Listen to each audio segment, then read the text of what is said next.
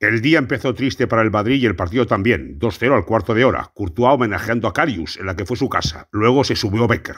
Al final, junto a Benzema y todos, el belga dedicó el triunfo y la exhibición a Amancio, que fue ese y será eso en el Madrid. Exhibición y triunfo.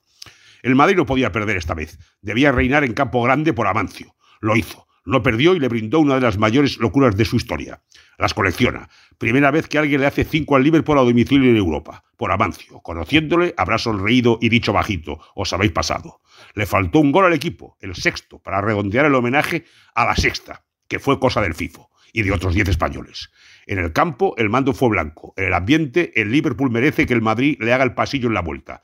El ramo de flores que su Gloria Dalglish puso a los pies de la afición madridista en memoria del gallego y el ejemplar minuto de silencio poco después es la pura grandeza de este club. Grande en serio. Que, que aquí se reparte grandeza, pero la verdadera la tienen pocos.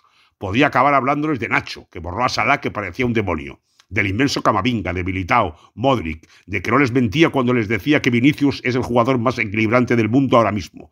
Les hablaría del Madrid en Europa y en el mundo, pero no. Con la vergüenza que estamos viviendo aquí, acabo con lo que me pide el cuerpo. En nombre del fútbol, gracias Liverpool. ¡Viva Liverpool!